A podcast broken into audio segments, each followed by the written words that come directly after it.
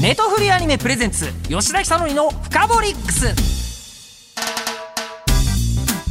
あででもまあちょっとはいなんか背伸びするタイプのこう10代だったんですね。そうですねねえーそうだしたそうでしたか。えーでじゃあ自分でもバンドやってたりとかしたんですかそれはねここ10年ぐらいで2回ぐらい実はやったことがありましてええあなんか面白いことを掘り出してくれましたねどういうことですかここ10年ぐらいで2回ここ数年の間に2回ぐらいバンドライブやったことがあってえパートパートはパートいえっ、とね1個目がジュディ・マリのコピーでジュディマリのコピーをゆきちゃんやったよやきちゃんやだそれはボーカルですねうはいはいはいんで2回目は椎名林檎でボーカルギターやったよいやこれ10代だわいやこれは10代だわ、えーうん確実にいやもうやるよ年バレたじゃん今いやいやそんなことないそんなことない、ええここ数年で2回っていうのはアニメ監督の活動としてバンド演奏ってあまりないと思うんですよなんでやることになったんですかうーんと細かいくなっちゃいますけどあの、あ聞きたいピローズああはいが好きで「はいはいはいフリクリ」っていう作品から、まあ、皆さんよくこの業界でもピローズ入られる方多いと思うんですけど私もその一人ででピローズ仲間結構やっぱり飲み会「わー!」ってやったり、はい遊ぼうぜわー!」ってやったり海行こうぜわー!」ってやったりしてたんですよ。ピローズ仲間とそうえいい年してえいやいやいやいいじゃないですかはい、それでバンドやろやりたいぜみたいな他の仲間が結構いっぱいいたりして、で文化祭みたいなノリで一日イベントあのじゃじゃーんみたいなアニメ関係者あ全然アニメじゃないじゃなくて関係なく全然関係ないごめんなさいアニメ関係ない、えー、と私のピローズ友達はいはいはいたちと普通にライブハウス借りええてええ借りてやってましたええでジュディアンドマリーやったんですかジュディマリーを最初にやって数年後に椎名林檎やってなんでピローズやらないんですかピローズはその後やろうとしたけどどう見ても沢尾役ができないってなって あの楽器に移ることはなく楽器うん楽器にあなぜずっとボーカルかってことそうなんです、ええあの楽器だったらピローズできるよねみたいな楽器はそこまでできない、うんできない F が抑えられないみたいなはのいはいはいはいがはいいろいろあって、はいはいうん楽器は無理だじゃああのこうボーカルとしてやっぱり女性ボーカルならできるでジュディ・エンド・マリーになり、でもさそれ仲間がさ「えいいよゆきちゃんやんなよ」ってさえね言う仲間がいたっていうのが優しくないですか優しい 確かに、ええすごくあのやりやすいところをこうちゃんと持ってきてくれた、でちゃんと他の仲間ははい、そこそこちゃんと自分でオリジナルのバンドをやってたりすあある子だったりもしたんで、はいはいはうまいんですよ、うん普通に。い、うん、ちゃんとバンドとして成そうそ立うしてそる人いたちつらが許してくれるって、中でゆきちゃんをやってました。でも任せる気持ちはすごいわかりますけどちなみにバンド名とかなんて言ってたんですか、えー、とジュディ・マリの時がスイートマカロンズではい、椎名林檎の時は前回一般前回あのもう完全にえ完全にバックストリートガールズそして極主不動の世界観ですよね両方とも誰も罪を犯してないでしょう、ええなのにそれを名乗るあたりがであのすいませんそれでバンドとか好きな10代だったこの監督 がどこからアニメにつながるんですかそれ、あそうですね、はいきっかけは私はセーラームーンうんうんうん最初はそのやっぱ音楽系の学校行きたい、うんうんあ行ってたんですね、はいはいはいなんですけどなんか違うって思ってで「セーラームーン」を見ててええそうだ私アニメ作りたいでも絵は描けないどうしたらいいか分かんないとりあえず制作進行っていう AD みたいな仕事がありましてでピエロさんの方はい入ってそこからまあちょんちょんちょんちょんとこう下積みをつ 下積みというのか制作をやって演出になって監督のオファーが来たと。 一番初めのあのアニそうだアニメ作りたいでも絵が描けないどうしようがすごいですそこ がそこがすごいですなんでですかそこで、えっと、制作進行ってお仕事があるって今だったら白箱とかいうアニメとかねああってあこういうお仕事あるんだみたいのが分かると思うんですけど単に普通にアニメ見てる人だとなかなか気づかないと思うんですよ自分が関わる方法がうんうんうんうん。それに気づいたのはあえっ、ととりあえず本当に演出とかも分かってないし絵を描く人か監督かぐらいしか 想像つかないわけですよねそうそうつまあみんなそうだと思うんですよ見てる人はなので、ええまあ、ぶっちゃけてもう監督になれるかもねみたいなのがそのちょっと夢のフラグの中にこうあったわけですよはい制作進行の中にはいはいはいあじゃあ私監督なるわっつってあのピエロ行きましたじゃあそれ求人応募に普通に応募したのは普通に応募してるんはいはいですかあそれは普通なんですねそこはねそこは普通ですそこは普通普通に制作進行の応募ではいはいは行っいております、で行って、まあ、確かにその制作進行っていうその制作のあのこう進行のまあ管理をする方々がいてでその中からアニメの各話演出って言って各話ごとの監督さんみたいなはこいとやってらっしゃる方がいてそこからシリーズの監督とは確かになられるっていうのが一般的な道だからその一般的な道をあの特殊な才能で駆け上がっていってもちろん作品を見た方がいての監督になってることはあの間違いないんですけどそこのあのなんていうんですかねその階段の駆け上がり方がちょっと特殊っていう感じはします。はい駆け上がる本人の最初の目的ですよねそう本来ね監督になりいたかっきたなだんりかこらこみたいないやまあその後ねもう本当に数々の本当にヒットシリーズ本当にあの監督の作ってる作品がアニメ史に残ってるんですよみんなちゃんと。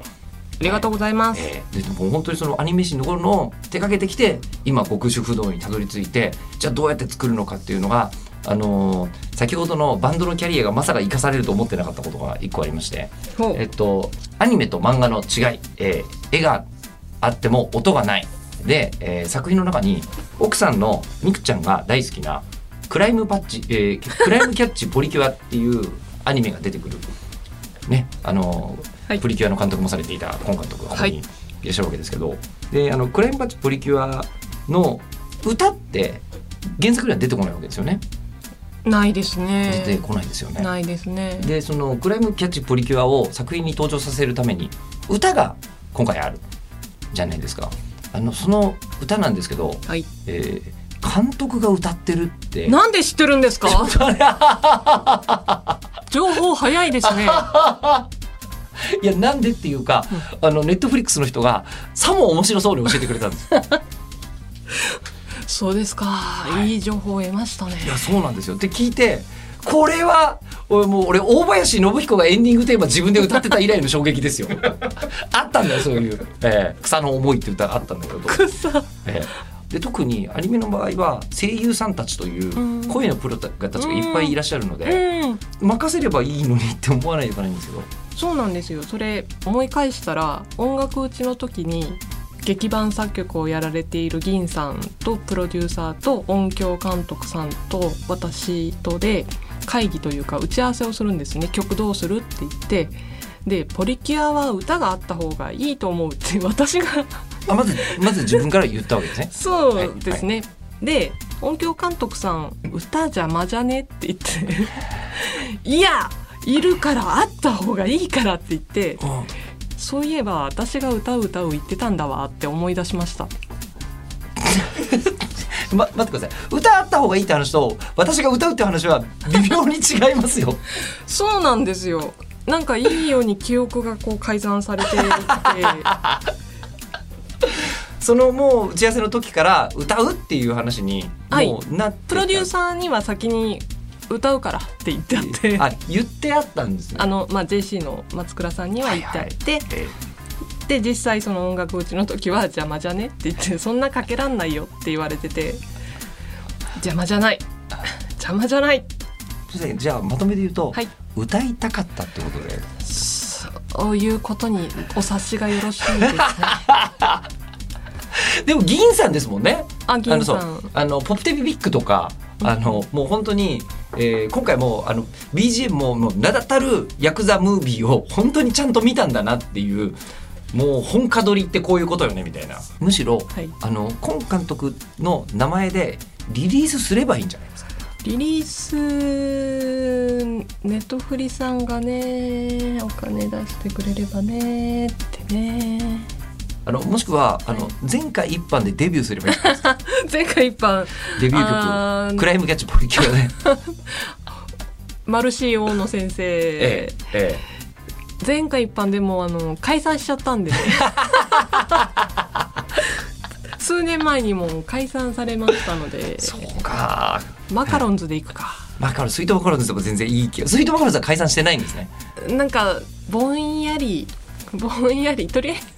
まあ解散に近いですねまあ、まあね、うんええうんでもそれはもう本業があるからで,、はいで本業として今監督がはいこう取り組んだは極い主婦道の、はいで今日は周辺情報が非常にたくさん出てきてるんですけど、おう中身のねストレートなところ聞きたいんですけど、はいあの極主婦道が制作アニメでやると発表されて原作がこうあのヤクザの人が、うん、専業主婦やってる、えー話でなおかつ今監督がやるって言って面白くないわけがないと思って、見たら定番で僕ゲラゲラ笑えるやつだったんですよ面白かったんですありがとうございま面す白かったんですでそもそもこうそのキャラクターとかエピソードとかで監督がここが好きでもうやってても楽しくてみたいな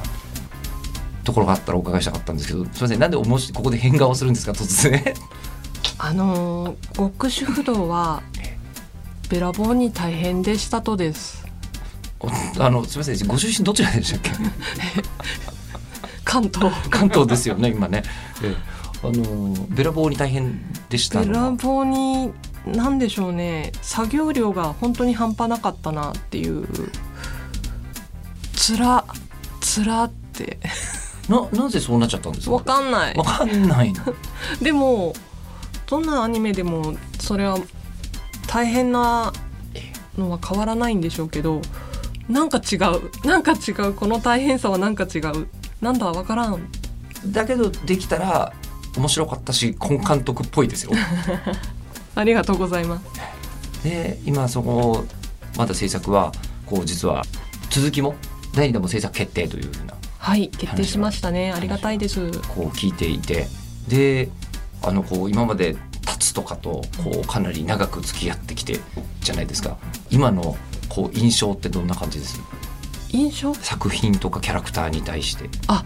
えっとその辺はなんなんでしょうみんな各キャラに愛着が湧いてきてだからそのつつらつらって時も「立つ好き」って思うと 「デレデレデレ」ってちょっと仕事頑張れるってあの割と作り方、はいあのこう一番好きなキャラキャラの同人誌作ってる人たちと言ってる気持ちは近いかもしれない。そうかもしれないでもそうだと思います立つ可愛いから作れるみたいな頑張る立つのために 頑張る痛いねでもちゃんとその中にミクもあ、はいミクもうん立つと一緒で2人いると可愛いうんニコニコニコって、そこで2人から2人マサもいるし、銀もいるし、なんかそういうところから幸せオーラをもらって辛いから ニコーに変わるようになりましたあーなんかあの極主不動がとてつもなく他の監督ではできなかったっていう感じを、うん今日とても受けたんですけどは今極主不動をご覧にまだなってない方もいるしいるのいあのそんなびっくりしますいるの今日 興味持った方いると思いますよ初めてああマジですか、そうなんですよあのその人たちに、えっと何らか言葉をかけていただくとすると 言葉責任者ですある意味責任者です監督はいやぜひあの日本1位もう今1位から落ちてきたんでもう一回1位にさせてくださいあ全然あの ーおかしくないですよ。お全マ然ジですか、ええいや事実あのネットフリックスで配信したってことは、はいこの後まあ第2弾って言われましたけど、はい第2うねあの弾が配信された時にもう一回あのかつてのやつ見ようって思ったら見られるわけだしあみたいなはい方とかいるわけですから。ぜひぜひあれね私ちょっと思ったんですけど、はい1話ずつ配信すれば地味にこうやって続いてったのにあガーンって一挙うんうんうんうん一挙放送だからガーンって言って上がって、 ガーンってガンガンしか言ってないあの上がりあねちょっとずつ出して長いこと1位を維持していたかったっていうこと、はいえーですよね、はいそこはいいんじゃないですかそれはえー、僕は一気に見られて気持ちよかったですよあうんまあ私も一気に見ちゃいました けどねはいえユーザーサイドとしてはいいわけですよねえそうすすそうごかくユーザーフレンドリーでしたよありがとうございますじゃあ、えネットフリさんの思うツボということでそういう感じだと思います、うんね、あのうちも家族で見てて娘は第2話が大好きってずっと言ってますからね猫とルンバの話じゃないですかねあええあだと思いますあねえありがとうございますみやびちゃん一回で見てますはいありがとうございますよく覚えていただいてはいマサでしょそうマサですは、はいいうちのマサはうちのマうちサのマサはゲラゲラ笑いながら見ております、えーということで、えー本日はですね、えースイートマカロンズ前回一般のボーカルで極主不動の監督こんちゃきさんにお越しいただきましたどうもありがとうございましたありがとうございましえーた、極主不動は現在ネットフリックスで好評配信中です